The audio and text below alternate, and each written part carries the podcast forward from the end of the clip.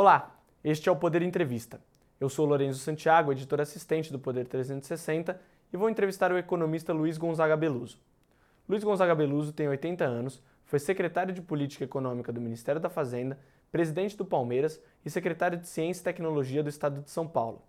Durante 50 anos, foi professor de Economia da Unicamp e é um dos fundadores da FACamp, Faculdades de Campinas. Beluso, obrigado por ter aceitado o convite. Prazer falar com você.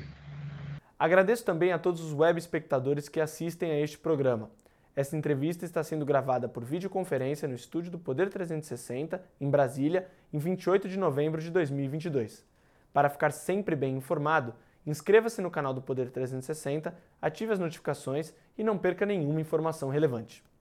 Beluso, eu começo essa entrevista perguntando: a equipe de transição de Lula tem criticado o teto de gastos o novo governo sinaliza para um descumprimento dos limites colocados por essa regra fiscal.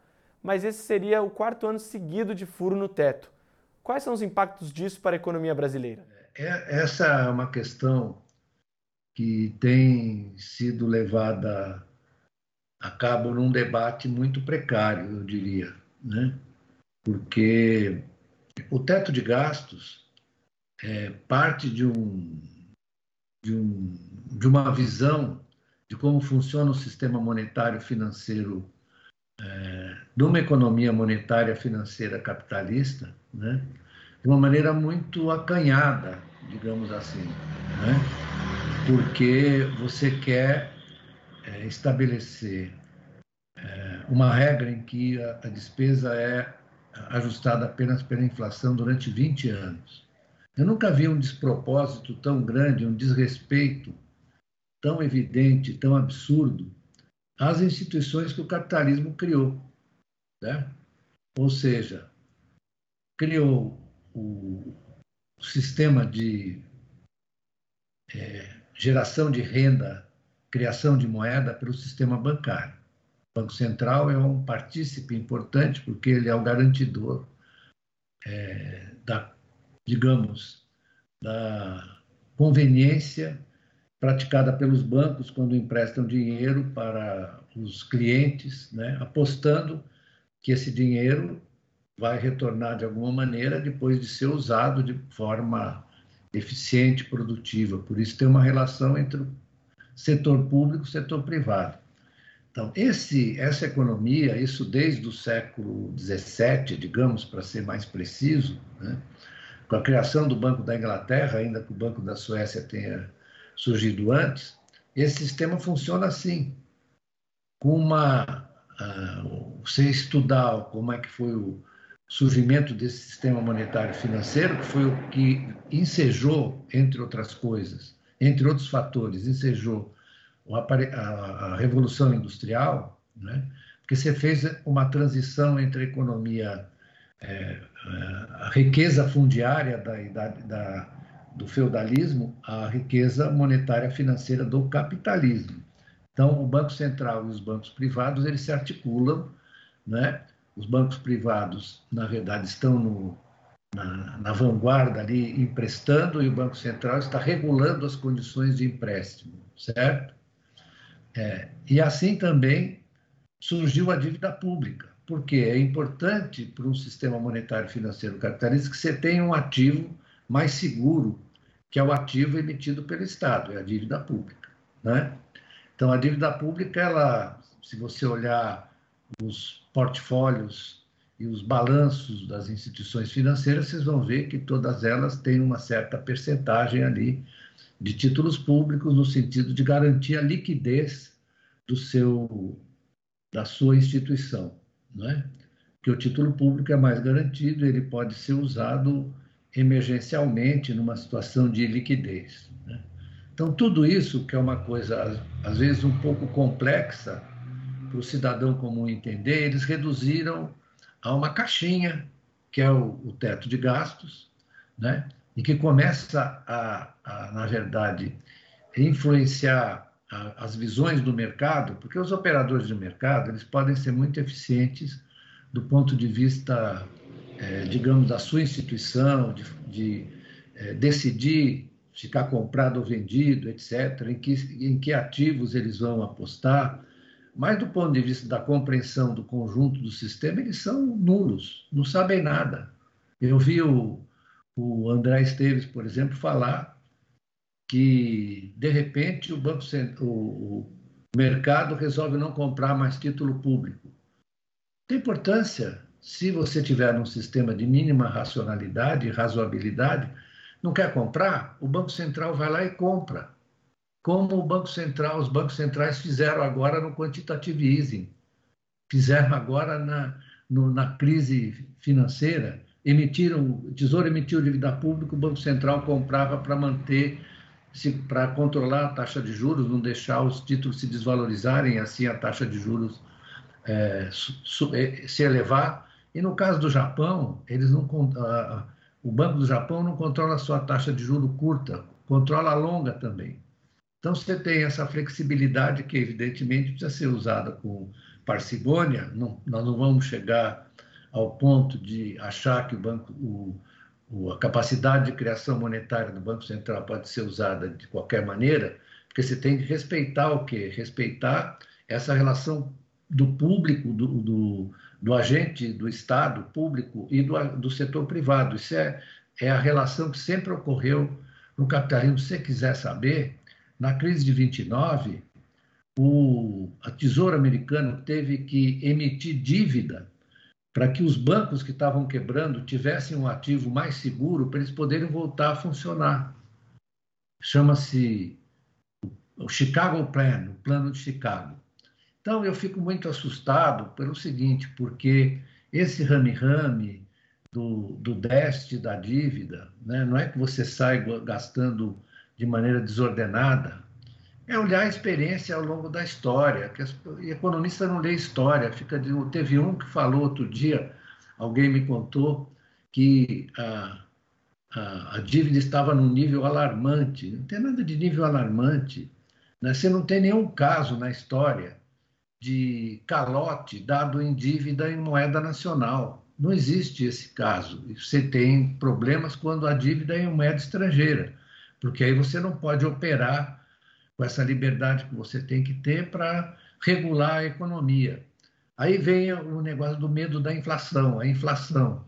Você só teve é, descontrole inflacionário, se você olhar muito grave, quando você teve uma crise de dívida externa. Veja o caso da Alemanha nos anos 20, né?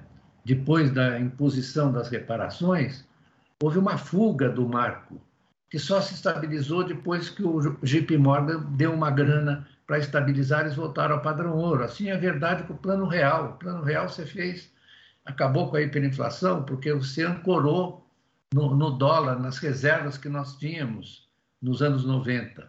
Né? E é engraçado que é, o Malan, por exemplo, foi lá renegociar a dívida e não sabe que isso foi importante para a estabilização, ou não leva em conta, não sei por quê, que aconteceu com a cabeça dele, mas alguma coisa aconteceu.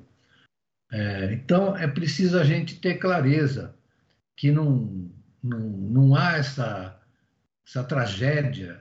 Da, tragédia é você ter uma, um, uma regra, como o teto de gastos, que começa a apavorar todo mundo, porque o que você pensa sobre as coisas importam. Então o mercado fica todo e fica espargindo isso, fica, na verdade, aterrorizando todo mundo. Eu até pensei em escrever um artigo, talvez escreva, sobre a inquisição financeira. O mercado está funcionando como a inquisição espanhola ou portuguesa, né? É, sem nenhum que a Inquisição, na verdade, que no, no, século XVI condenou Galileu, condenou Giordano Bruno, né? Quer dizer, isso é uma coisa de crença e, e não faz bem você ter essas visões catastróficas, a não ser porque isso funciona para você garantir o seu poder, que é o que, que é, na verdade, em última instância. Agora, não tem nenhuma razoabilidade. Se for percorrer a história do capitalismo, você sempre lidou com essa flexibilidade, a não ser que você se endivide excessivamente em moeda estrangeira. Aí você perde a soberania monetária, perde a capacidade de fazer política. Nós já não temos uma moeda conversível, né? Então nós temos que tomar muito cuidado. Será que nós não aprendemos nada com o que aconteceu nos anos 80, né? Você falou que eu fui secretário de Política Econômica e eu sei bem quais são as consequências de você ter um estoque de dívida externa que você não pode servir. Mas, tirando isso, a dívida pública em, em reais, ela pode ser perfeitamente administrada com a junção da política monetária com a política é, fiscal. É, o senhor não acredita, então, que deva haver uma âncora fiscal? Ou, e se sim, qual deveria ser adotada no Brasil? Eu não gosto da expressão âncora fiscal. Você tem que ter um regime, desculpa, eu fui um pouco, assim, duro, que me está me deixando. Âncora fiscal, âncora, eu jogo na cabeça do cara que fala isso. Você precisa ter um regime fiscal que seja crível e que respeite as condições fiscais de uma economia monetária financeira capitalista. Então, vou te perguntar uma coisa: como é que, na verdade, você gera receita? Receita de, de impostos. Isso vem do céu, ele cai assim de repente? Não, ele vem da onde?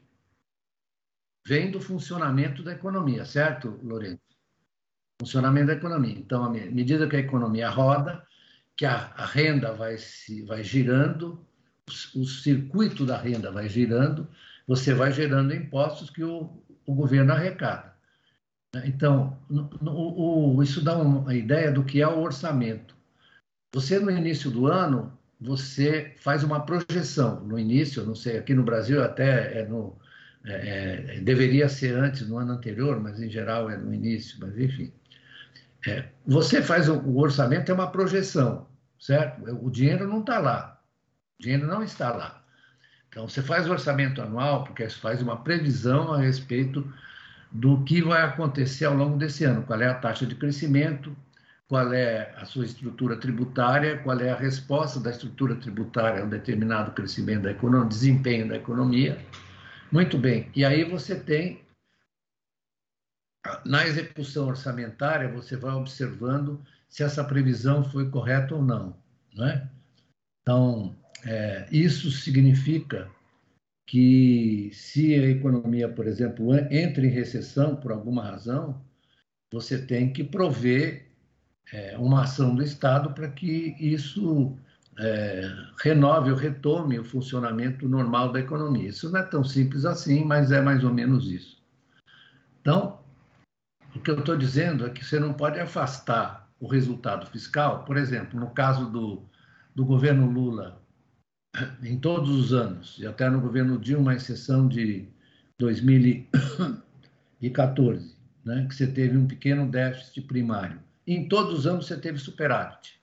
Todos você teve superávit. Aliás, isso vem já do final do governo Fernando Henrique, superávit fiscal. Muito bem, o que significa isso? Significa que, na verdade, você está superávit primário, né? ainda que não tenha tido superávit é, é, do, orçamento como um todo por causa do pagamento de juros. Né? Então, mas superávit primário que re, regula se o gasto é maior do que você recebeu, mas isso é uma questão do movimento da economia, porque isso não está dado. Isso você vai obter ao longo do processo de criação da renda. E tem uma outra coisa: a renda não pré-existe, ela não está numa caixinha. A renda não é como você que tem que pegar, você recebe a sua renda e você bota na, na sua conta e você vai gastando. No caso da economia como um todo, não é assim. Os agentes críticos dessa, desse sistema, os empresários que têm acesso ao crédito e o Estado que tem liberdade para se endividar e gastar, eles é que gastam para gerar a renda é o gasto que já é difícil do ponto de vista da economia como um todo. Tem um tal de João Mena de Keynes, coitado, que se esforçou para explicar, mas os economistas voltam sempre a essa coisa da caixinha, né? vão para a caixinha. Né? Voltam sempre para isso, porque no fundo é uma coisa moralista e imprópria, né? que só prejudica a gestão da economia. Eu não estou dizendo que você, vai, você tem que mas o gasto público é importante para a sustentação do ritmo de atividade. Quando ah, o setor privado está animado, está gastando bastante, né, você tem que controlar o gasto público, né, deixar para não superaquecer a economia, não gerar efeitos inflacionários, etc. Quando a economia não está andando nada, como não está andando agora, o Estado tem que ter uma, uma certa ação para manter a renda funcionando, evitar que as pessoas fiquem desempregadas. Veja o que está fazendo o Biden na economia americana. Né? Os dois programas que ele fez são programas de estímulo à economia com direcionamento do crédito, para criar condições tecnológicas de concorrência com a China. É, isso para não falar que durante o tempo inteiro o Estado americano gastou no, no, complexo industrial militar, é só se lembrar do que falou Eisenhower, né? em 1952 já. Então, é triste a gente ficar discutindo essas coisas com essa estreiteza, essa falta de perspectiva, que seria bom discutir, isso seria uma função do parlamento também, né? Ele dá um, o seu, emprestar o seu papel importante para definir porque é isso que é orçamento. O que é orçamento? Você tem que definir as prioridades de gasto que você tem aí. Quem é que você vai atender? Isso é uma função pública importantíssima, que é totalmente deformada quando você faz orçamento secreto. Isso não tem o menor cabimento. Né? É, uma, é, é uma ofensa o orçamento secreto. Ou, na verdade, o orçamento. Sabe por quê? Quando é que surgiu o orçamento pela primeira vez, um pequeno desenho do orçamento? foi em 1215, com João Sem Terra, que criou, que os, os barões se revoltaram contra a exação do, do, do príncipe, né? do João Sem Terra, e obrigaram a que o governo respeitasse certas regras. E isso foi evoluindo ao longo do tempo, né? porque a relação entre o poder e os cidadãos. O orçamento é importantíssimo, porque ele define quais são as prioridades. Então aqui isso virou uma bagunça, porque fica lá os caras dando bicada. Precisa ter um pouco mais de responsabilidade na definição de quais os gastos que são prioritários. É, professor, segundo uma pesquisa divulgada pela Confederação Nacional do Comércio de Bens, Serviços e Turismo, cerca de 79% das famílias estão endividadas hoje. Um dos trunfos dos primeiros governos de Lula para o crescimento da economia foi o aumento do consumo por meio da expansão do acesso ao crédito e da distribuição de renda. O novo, o novo governo sinaliza para um formato parecido. Isso é suficiente? Bem, é, vou te dar um exemplo global. É, hoje em dia, a participação do, do endividamento privado no endividamento total, estou falando do, em relação, é maior do que o endividamento público muito maior. Ele cresceu inopinadamente durante todos esses tempos. Então, vamos fazer uma relação entre endividamento e, e, e renda. Né? Se você se endivida e gasta, né? mas sua renda cresce proporcionalmente ou até mais com o endividamento, a relação dívida, é, dívida patrimônio ou dívida PIB não, não cresce. Isso aconteceu no pós-guerra, porque você dirigiu o crédito, etc., e as taxas de crescimento foram muito altas. Então, você tem uma relação entre quando, na verdade, você se endivida para cobrir uma renda que está cadente, evidentemente a relação da dívida com a sua renda cresce muito e você fica inadimplente. É o que está acontecendo agora. Né? Então, aí é o seguinte: você se endividou muito, numa situação em que a renda tá, sua renda estava crescendo abaixo da, do ritmo no, pelo qual você se endividava, é evidente que você fica com uma relação dívida-renda e mesmo patrimônio muito elevada. É o que está acontecendo aqui, que a economia, veja bem, há quanto tempo a economia está devagar, quase parando. Vem da crise de 2015, 2016, que foi uma crise grave, uma queda importante da renda, né? quando Joaquim Levy foi lá para executar o ajuste, né? e aí o déficit primário aumentou, porque a receita caiu, como eu estava explicando, e aí começou um esforço danado das famílias que, na verdade, perderam renda de conseguir se manter com endividamento, boa parte dela. E isso vai exigir, certo, uma, uma medida que já foi, isso foi feito no mundo muitas vezes, que você precisa reestruturar a dívida dessas pessoas, porque caso contrário também mesmo que o governo pratique atos ou que a economia volte a crescer, a resposta do consumo por parte dessas pessoas é menor, eles vão usar a renda adicional que eles têm para pagar a dívida. Então, isso é uma questão de política pública também. Mas e se a economia não cresce? E se a renda não cresce? É isso que eu estou falando. Você tem que botar a economia para crescer, certo? Tem que botar a economia para crescer, senão você não resolve nada. Se você não botar a economia para crescer e a renda não crescer, como é que a renda vai crescer? Se alguém não tem nenhum agente que resolva apostar e gastar. O setor privado não, não vai fazer isso, porque a insegurança é muito grande. Então é preciso ter um critério e uma projeção do quanto o Estado pode operar quando a economia estiver crescendo, ele, ele reduz. Mas não há nenhum caso que pega a Grande Depressão. O Brasil está passando já um tempo uma situação, não vou dizer que é igual à Grande Depressão de 29, mas é, o nível de atividade é muito baixo, é ridículo. Né? Depois da, da crise de 16, de 15, 16, cresceu em média 1,5%. O nível de atividade no Brasil é 2013. Então, do que as pessoas estão falando, eu não sei. Então, talvez. É, então, é, tem, eu escrevi até na Carta Capital é a ideia da fada de confiança. Então, se você fizer uma política de austeridade fiscal, a fada da confiança vai animar os empresas. Isso aí é coisa de mágica, não é coisa séria. Precisa crescer realmente. A economia precisa, a economia capitalista, ela se não cresce, ela decresce. É, o Brasil ainda tem uma matriz exportadora pautada nas commodities, né? O, o Banco Mundial projeta uma queda de 4,5% nos preços das commodities em 2023.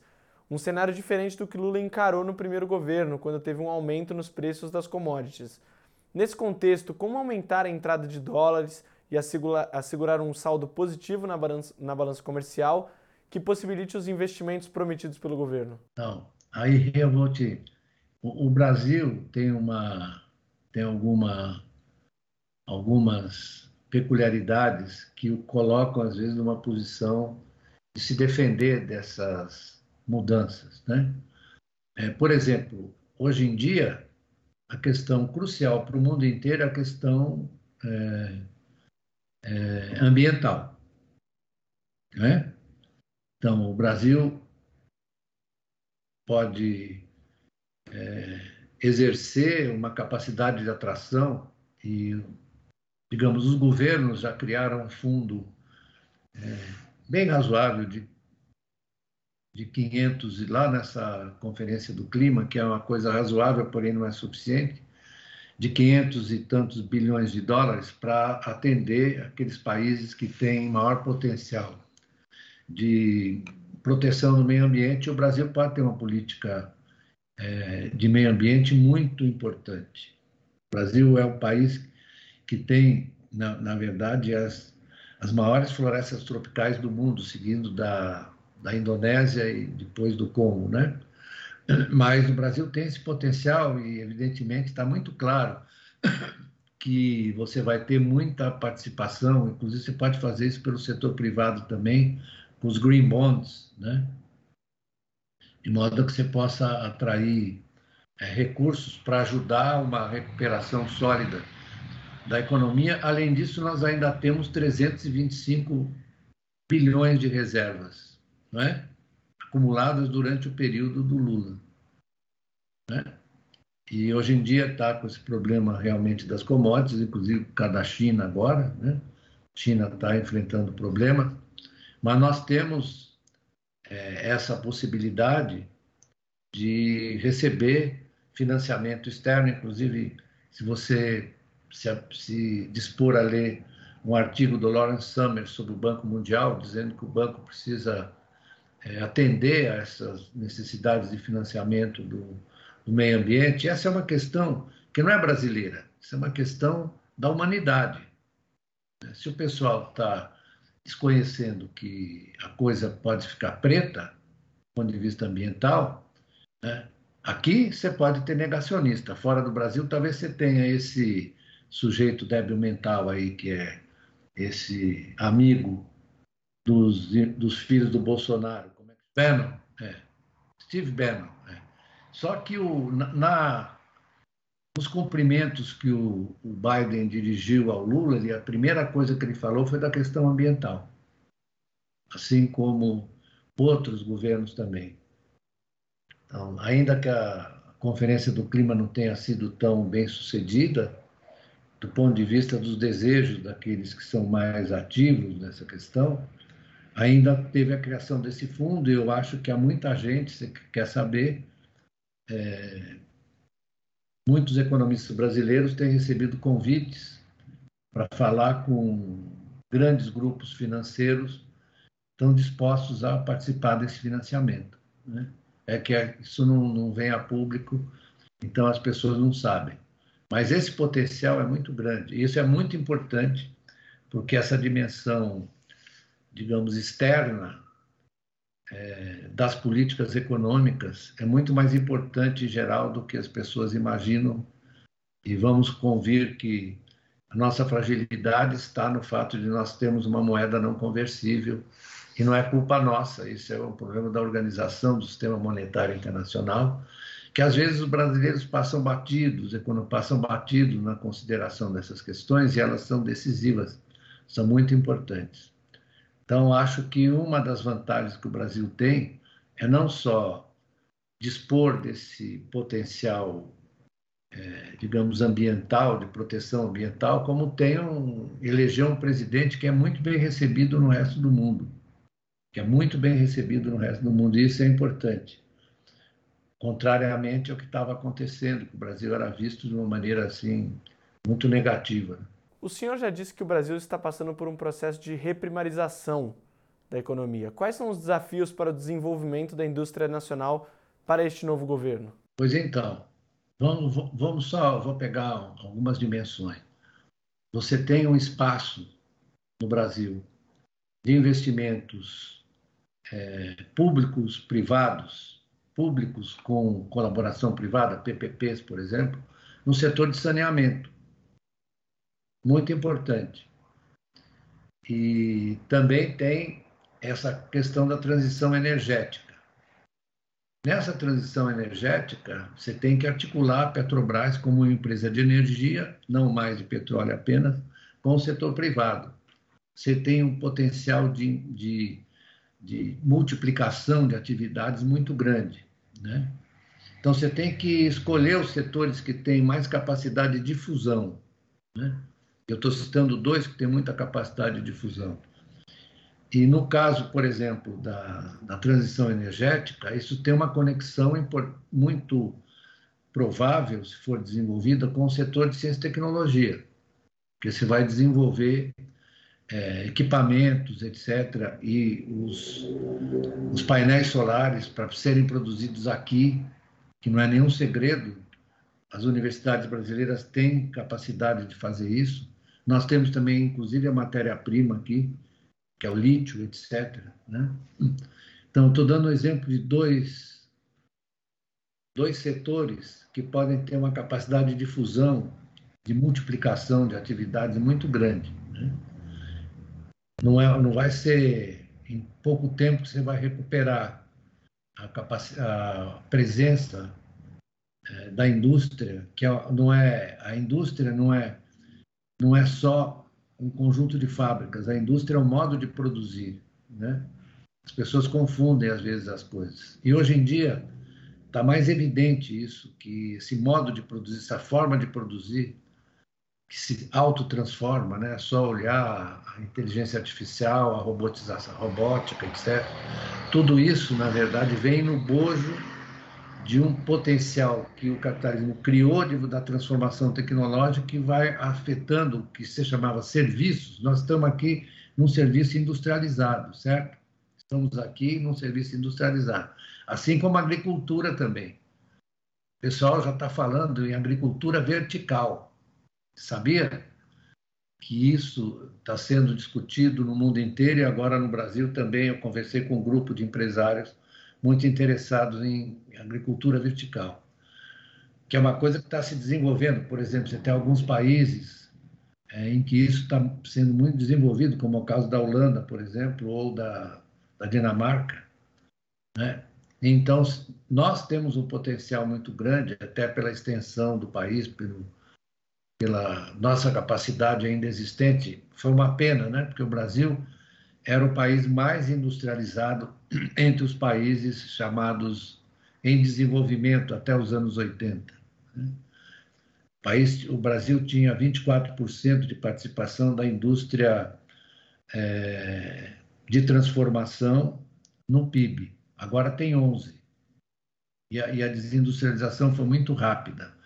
Tudo isso por, por conta de concepções errôneas, de visões é, distorcidas da realidade, de políticas danosas né, é, ao prosseguimento da industrialização. Nós não podemos esquecer que a nossa desindustrialização ocorreu no mesmo momento que a China estava, estava na sua escalada industrializante.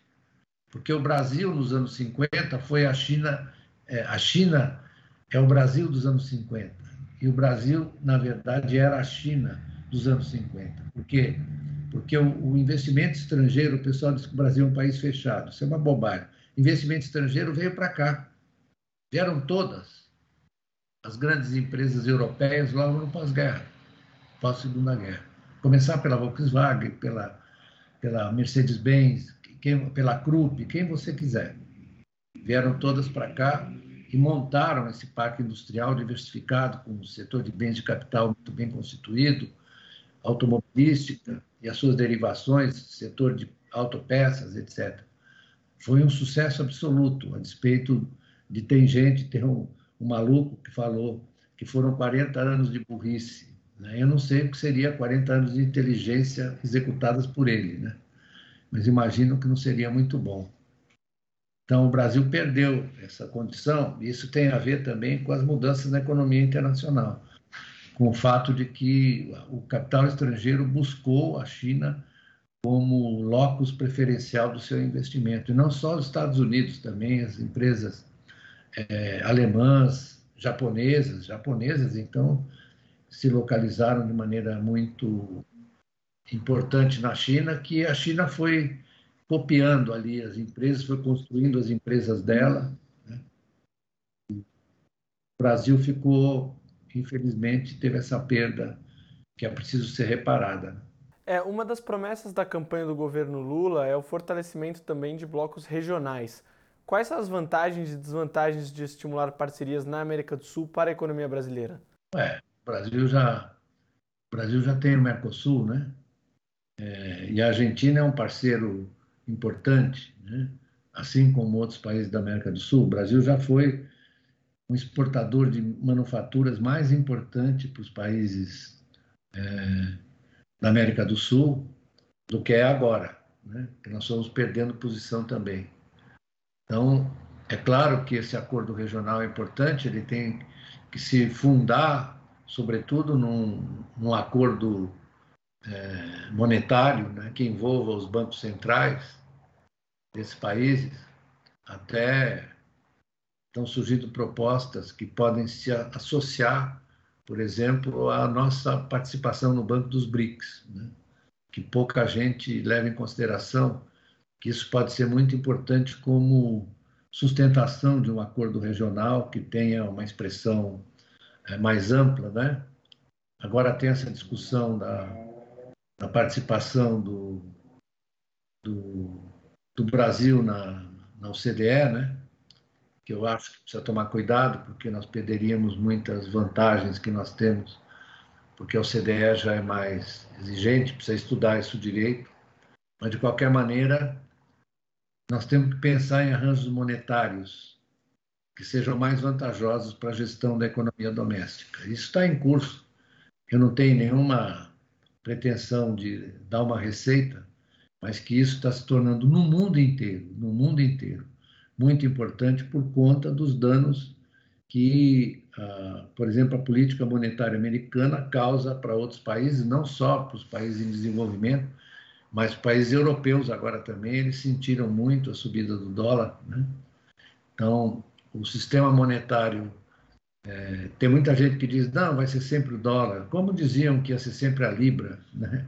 E aí o dólar atropelou a Libra. Isso é um processo de transformação que as pessoas querem ficar seguras, então é o dólar. Não, agora você tem concorrência de outras moedas. participação do dólar nas reservas caiu bastante. E muita gente fala no renminbi, mas isso ainda é muito cedo para se assegurar isso. Não sei se. Mas é uma transformação, porque está muito difícil é, você manter um mínimo de estabilidade para as economias domésticas com esse poder do dólar em cima de você. É, o senhor mencionou no começo da entrevista sobre a, a atividade do, do governo de estimular a economia, né? É, o governo Bolsonaro terminará o mandato com 78 bilhões de reais em investimentos em grandes projetos, aqueles acima de 500 milhões de reais. Segundo dados do Sindicato Nacional da Indústria da Construção Pesada, é menor do que a média das últimas gestões. Olha. O PT sempre teve o aumento dos investimentos como parte da política econômica. Qual é a viabilidade do aumento dos investimentos na economia brasileira? Sim, pois é. Exatamente que a gente está na baixa, a gente tem que pensar como financiar esses investimentos. Então, você tem aqui no Brasil como de resto no mundo inteiro foi assim, né? você tem é, um conjunto de bancos públicos que podem, na verdade, liderar esse investimento, recuperar o BNDES, né? É, envolver a Caixa Econômica do Banco do Brasil nas suas respectivas é, especialidades, né? Porque o que eu quero lembrar é o seguinte, é que o crédito, voltando, o crédito é uma coisa fundamental associado ao gasto público direto. Se você for observar o que foi feito no Brasil durante o período de esplendor ou de crescimento, etc., e os militares não abandonaram isso, se você for olhar qual era o volume de investimento público em, no período do milagre brasileiro, ele chegou a 8% do PIB, certo? E investimento, muitas vezes, o investimento total, pela, pelo estímulo que o investimento público dá, o investimento total chegou a, a ter, nos anos 70, 27%, foi o recorde, 27% do PIB de investimento, que é uma taxa alta. Nada parecida com os asiáticos, que têm 35%, a China teve 50%, mas do investimento sobre o PIB, né? não só investimento público. Então, isso não é uma coisa do PT, não. Isso é uma coisa da experiência brasileira de desenvolvimento. Né? E que você teve essa associação entre investimento público, bancos públicos, é, essa parceria né? entre o público e o privado, que levaram o Brasil a essa situação que eu mencionei de 24% de participação da indústria no PIB. Isso tudo é uma articulação institucional, foi toda uma organização. Né? E o que aconteceu lá no tempo do plano de metas, do Juscelino, por exemplo, né? Do segundo PND, a despeito do financiamento de moeda estrangeira que nos lascou, mas foi tudo uma coisa de junção, assim, entre público e privado, bem articulado, de modo a você. Como, eh, toda hora eu vejo os economistas convencionais falando, nós precisamos aumentar a produtividade como se fosse assim uma coisa, vou pedir a Deus que aumente a produtividade. Só pode aumentar se você articula corretamente, né? E impulsiona o avanço tecnológico, a indústria, a educação, tudo isso combinado, né? Você treina as pessoas, oferece bom treinamento, boa educação. Agora, tem gente que assim, ah, se tiver educação, resolve. Só que o cara que se educa, ele não cria o próprio emprego. Quem vai criar o emprego dele são as empresas, são os empresários, etc. Então, você tem que combinar essas coisas. Né? É claro que isso tudo é uma articulação institucional, você tem que fazer um arranjo. Como é óbvio, é que macroeconomista ele não liga para o arranjo institucional. Para ele, você tem só é, algumas funções em, de umas coisas, o gasto em relação à renda, né? O, o, déficit primário. É, é, eles pensam, a organização institucional que o Brasil teve é uma coisa de uma criatividade é, impressionante reconhecido por muita gente, tanto que os chineses vieram aqui nos anos 80 para nos consultar como é que foi o arranjo institucional que ensejou o desenvolvimento brasileiro. Então, o que eu acho é que a gente tem que partir para uma reconstrução mesmo, né? recompor essas relações do gasto público, gasto privado, ajeitar corretamente, convocar os empresários para participarem das decisões mais cruciais, para que eles entendam o que está ocorrendo, né? Fazer uma coisa civilizada e bastante eficaz. Chega ao final essa edição do Poder Entrevista. Em nome do jornal digital Poder 360, eu agradeço a Luiz Gonzaga Beluso. Ah, sim, desculpa. Não, eu agradeço a, a oportunidade que você me concedeu. Eu acho que eu até falei demais, às vezes eu fui um pouco, um pouco indelicado com algumas pessoas, mas isso é que de vez em quando é, no meu, na minha alma jesuítica nasce um palestrino mal criado. Agradeço também a todos os web espectadores que assistiram a este programa. Essa entrevista foi gravada no estúdio do Poder 360, em Brasília, em 28 de novembro de 2022. Para ficar sempre bem informado, inscreva-se no canal do Poder 360, ative as notificações e não perca nenhuma informação relevante. Muito obrigado e até a próxima.